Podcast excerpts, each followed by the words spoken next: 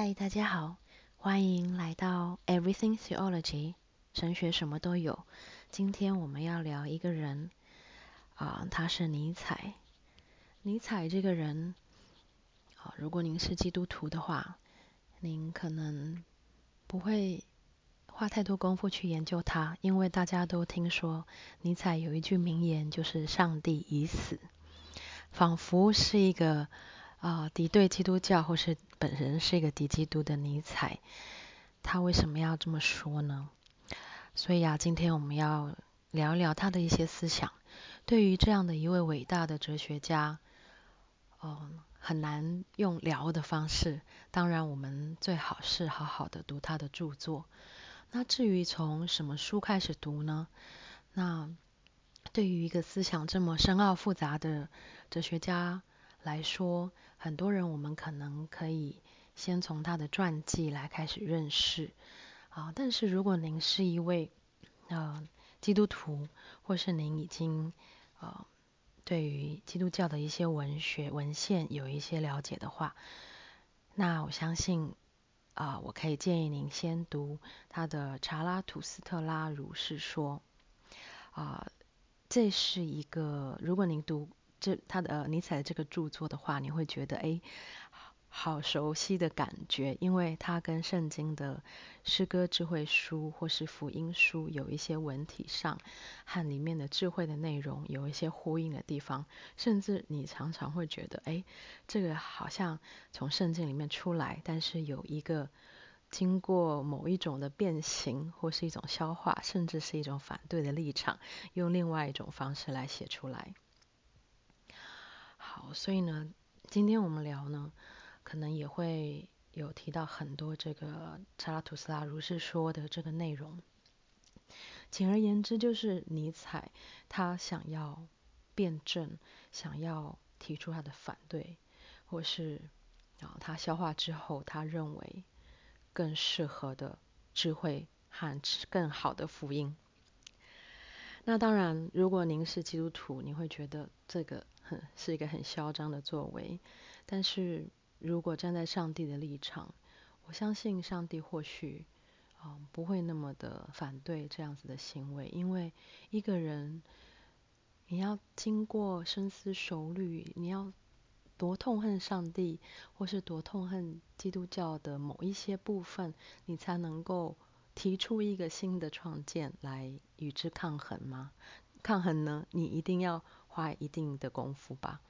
那事实上，尼采他在他成长过程当中，他本来是下非常多的功夫在基督教神学，他也有非常卓越的表现在学术上面，在他的课业当中，他本来学的是神学，所以我们不能说尼采他是一个凭空，嗯，就是讨厌上帝、厌弃基督教的。那当然，我们现在我们等一下要聊的就是他到底怎么想，他真正。的思想和他的和他的主张是什么？嗯，比如说，他说上帝死死掉了，上帝已死的这个想法是怎么来的？那我们就要了解他的关于神和关于人的一些论述。那他说上帝已死，表示他不想花太多功夫再去诠释和描述上帝。他说：“上帝已死，表示他不想成为一位圣人、教士或是学者。事实上，尼采最痛恨的也就是学者、教士、善人这些基督教框架里面我们所推崇的人物。那为什么他讨厌这些人呢？因为他觉得这些人呢，是活在对上帝的臆测当中，是轻视肉体的人。”是避开世人而对着纯洁的上天自感羞愧的人，是建造洞穴和赎罪台阶的人，啊，是背弃生命的人。虽然想要探究啊人生最终的目的，虽然这些教士学者。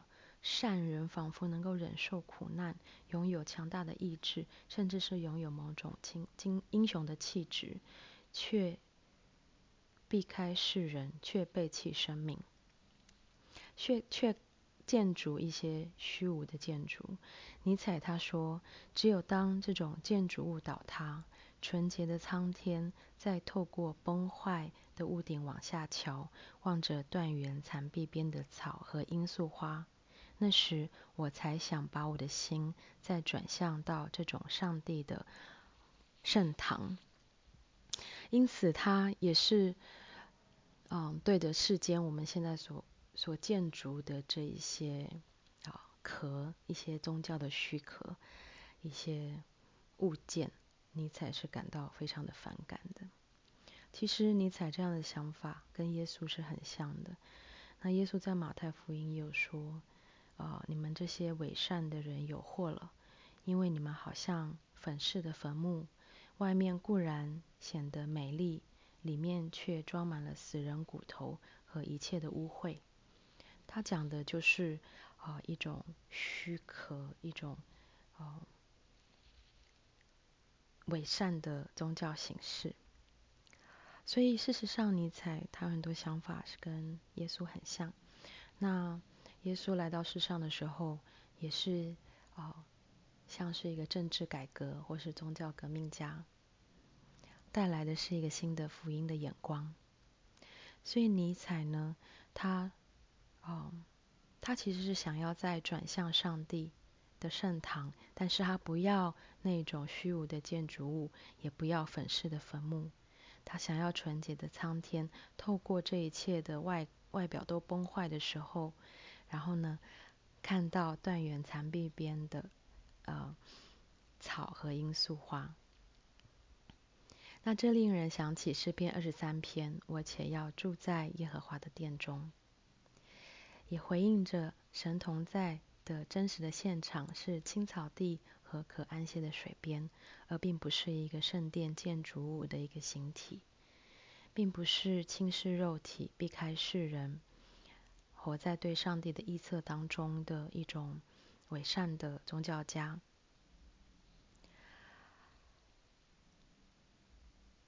因此我们可以想想，尼采他其实向往的是一个真实的信仰的本质。那他也发现到，可能现在当今他所处在的基督教的整个文化的涵构里面，是缺乏了这个本质的追求。因此，他觉得人应该要花更多的功夫在了解。最扎实、最实在的，也就是生命的本质，就是什么是生命？这生命呢，是能想到、能看到、能摸到的，并不是靠着臆测的上帝。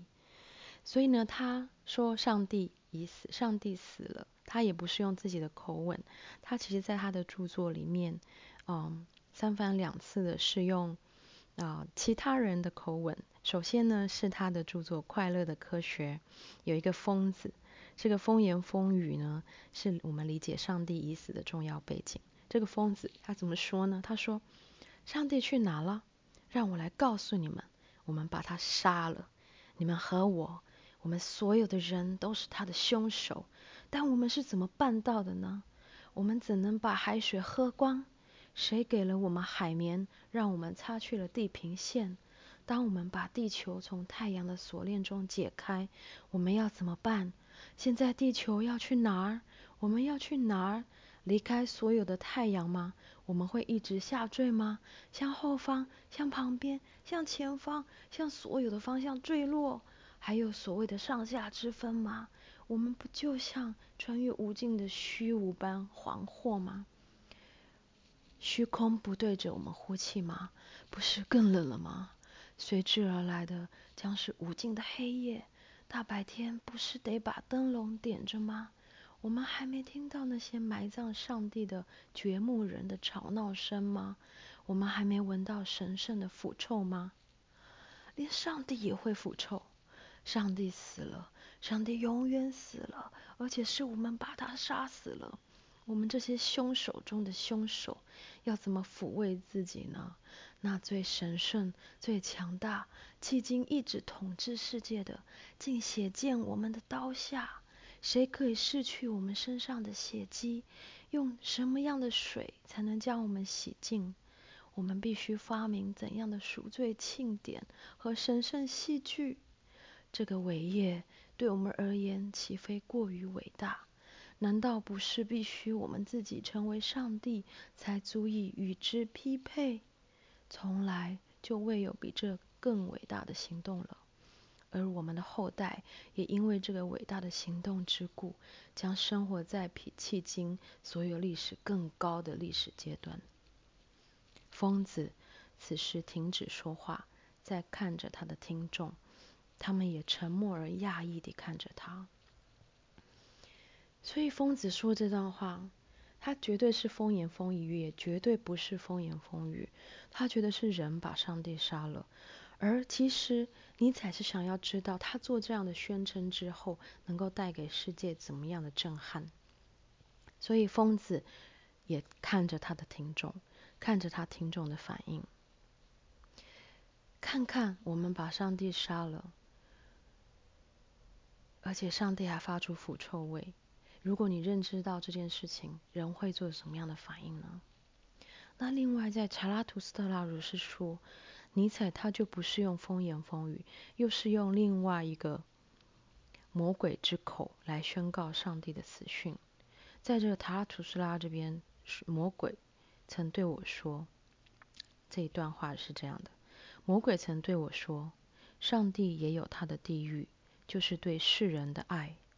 最近我听到魔鬼说这句话：“上帝死掉了，上帝死于对世人的同情。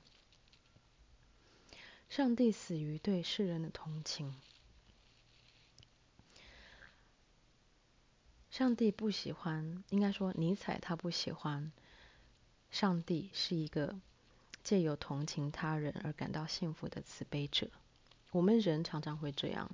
那尼采不喜欢。”人所说出来的、所形塑出来的这个版本的上帝，那他觉得人应该如何？人应该不要接受上帝这样的慈悲。人呢，应该把自己培养大，并且人应该折磨自己，让自己伟大，宁可这样，也不要成为弱者来承受上帝的同情。事实上呢，尼采认为上帝应该怎么样？上帝的伟大的爱是超过同情的，伟大的爱是要创造他所爱的对象。这是尼采的话。所以尼采对上帝的见解就是，嗯，他觉得上帝应该先消，先被消灭，来看看人这一块是如何。所以呢，尼采觉得人是什么？尼采呢，啊、觉得。呃，这个世界应该要摆脱虚伪教义构筑的上帝，这个世界呢就能够成为，应该成为一个幸福的岛屿，四维丰饶，令人心旷神怡。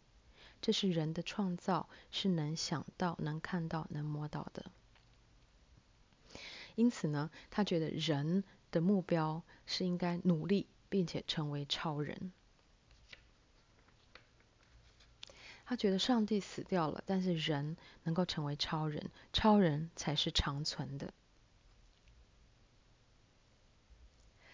然后人是什么呢？尼采认为人是连接在动物与超人之间的一根绳索，悬在深渊上的绳索，走过去是危险的，在半当中是危险的，回头看是危险的。站立而停下脚步也是危险的。人之所以伟大，在于他是桥梁而不是目的；人之所以可爱，乃在于他是过渡和没落。从生物学的角度，尼采认为人可能是两个物种中间的中间物种，尚未完成，所以需要持续的努力。从神学的角度来看呢，人在堕落之后，确实也已经不是原先的创造。不是原先的物种了。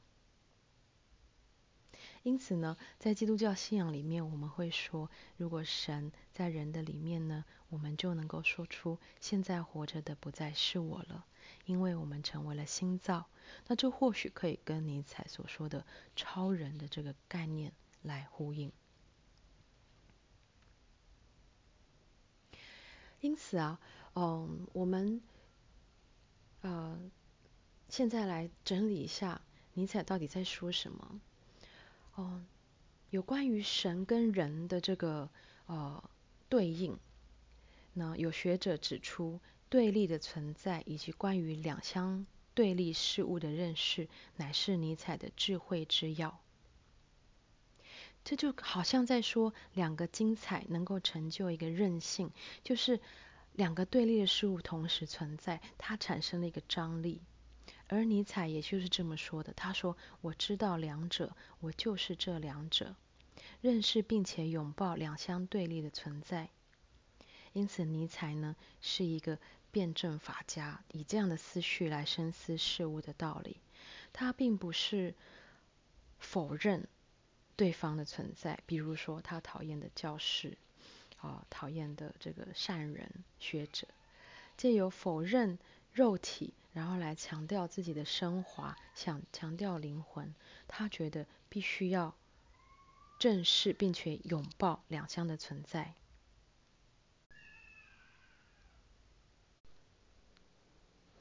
我们可以说，尼采他并不是真正的。热衷于反对上帝的存在。他说：“倘若没有明智的人，上帝无法自存。”又说：“倘若没有无知的人，上帝更难存在。”上帝说：“他是初，他是终，是首先与末后的。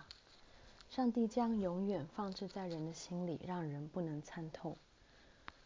因此，这个不能参透呢，就是尼采，他也。”同感的，就是上帝是不能参透的。可是他觉得人应该要花更多的功夫去拥抱生命，而不是否认生命，或是轻视生命，或是背弃生命。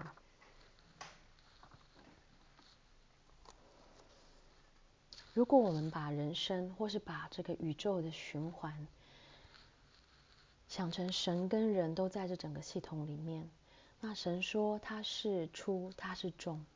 那他就是阿尔法跟欧米伽。那中间呢，还有另外一个坡道，或是另外一个山头。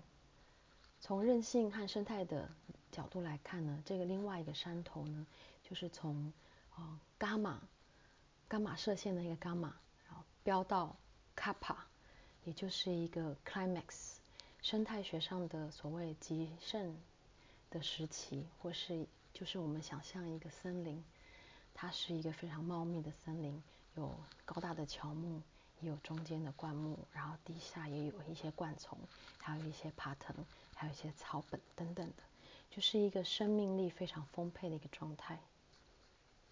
所以呢，真正的整个生命的循环呢，应该是有阿尔法，然后呢有到伽马，然后继续的往上努力到卡帕，到一个。极大极盛值，但是呢，可能森林被火烧了，然后就突然就成为了一抹灰，整个土地都崩坏了，啊，地上堆积了灰烬，然后到了欧米伽的状态，可是呢，这个欧米伽呢又有一个新生，所以呢，尼采的想法，我们用呃这个生命循环的观点来看呢，就是他觉得阿尔法跟欧米伽是。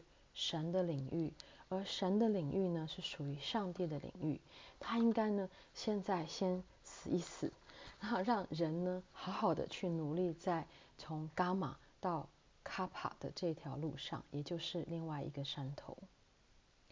所以呢，查他啊，查拉图斯特拉的理想世界是撇开不可知的阿尔法跟欧米伽，务实于伽马到卡帕。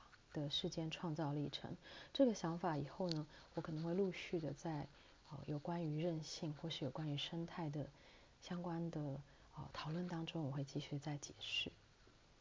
孔子其实也这么说，他说不知生焉知死，他也不想去谈，所以尼采有一点点孔子这边的味道，就不想要论鬼神，所以他想要论论的是人，还有人能够到什么样子的地步。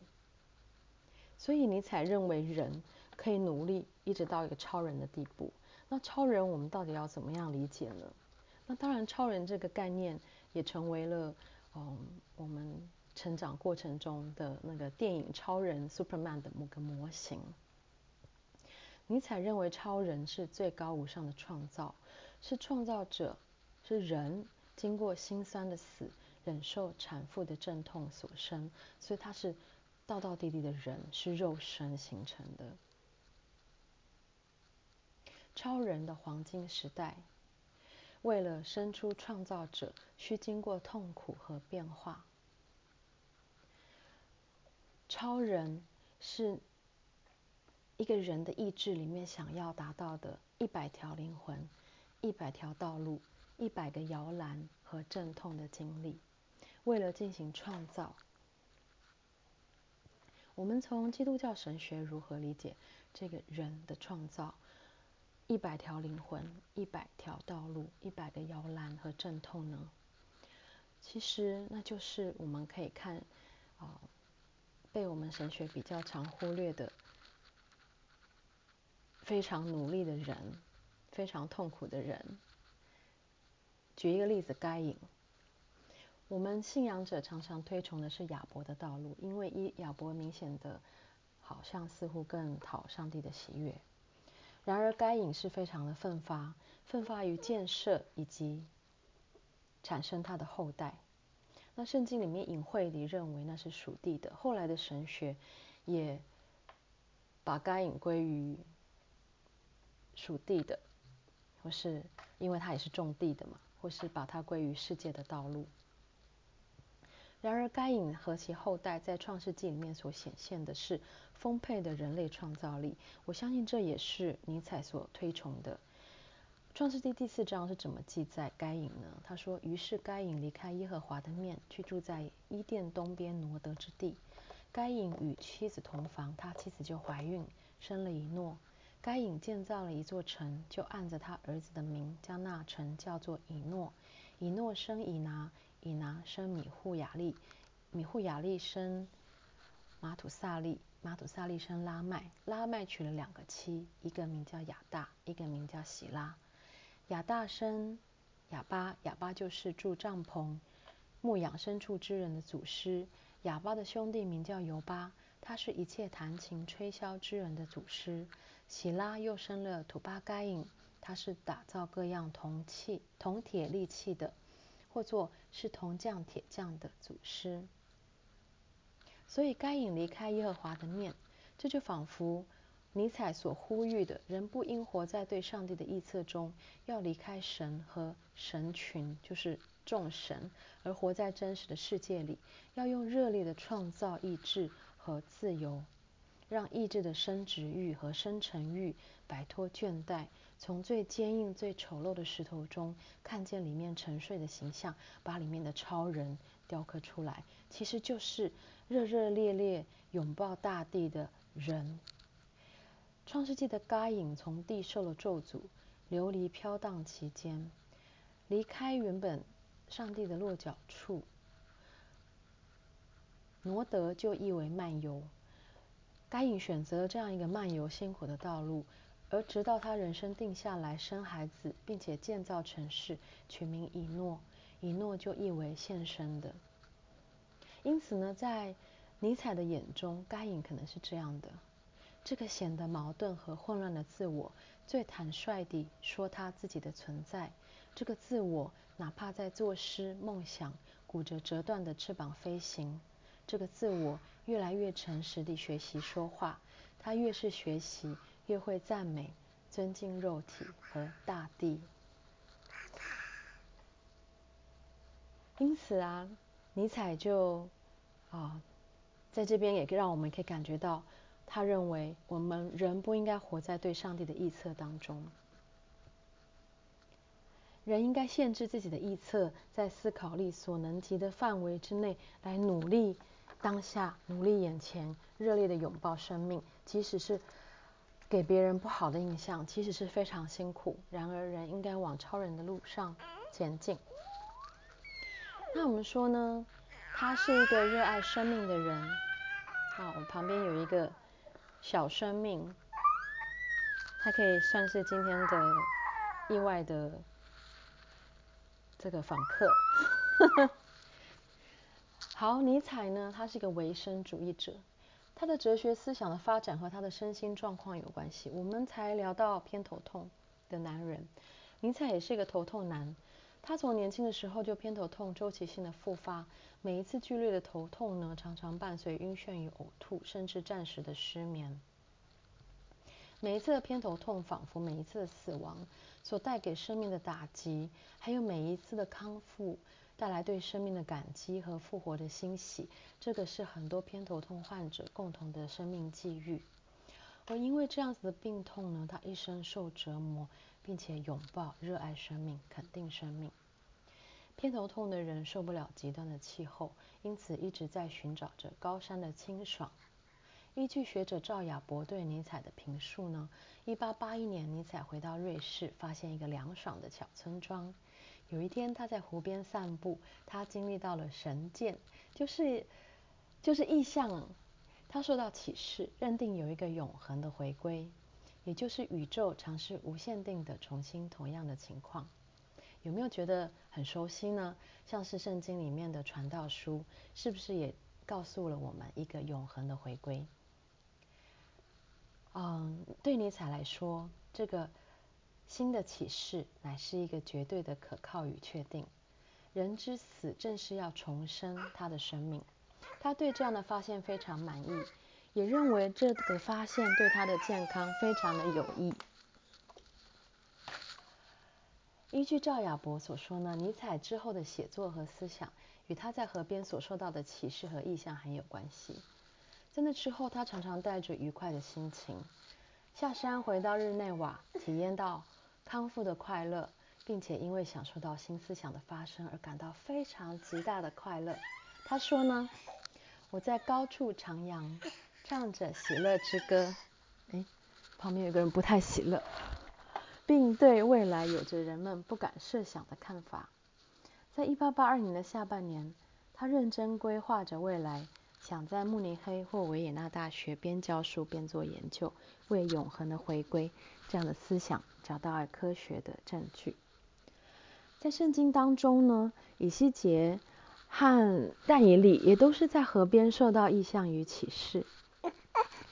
尼采虽然说他是一个敌基督、反基督者，哦天哪，等一下哦，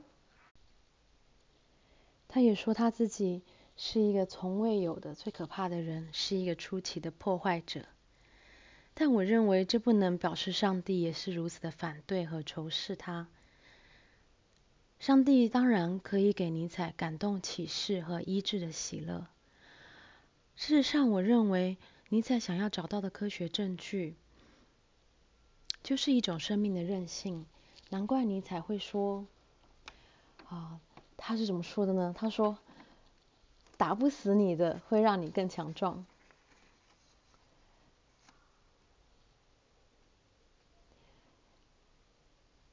爱尔兰有一位作家说：“打不死你的会让你变弱，虽然会更有智慧。”所以呢，一直打不死，像我们之前聊过的小强，也是一个尼采，或许也是尼采观察的对象。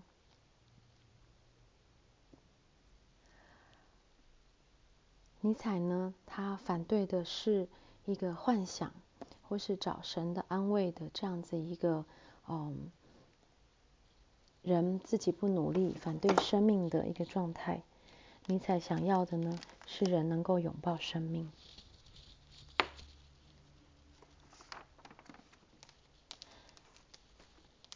今天呢，我们理解尼采他对于上帝、还对于人、和对生命的观点。我们也理解尼采原来也是一个头痛人。那我们今天的 Everything Theology 神学什么都有，先先就到这边喽。我要去。旁边这个照顾旁边这一位生命拥抱生命的人了。好，拜拜，拜拜，拜拜，说拜拜。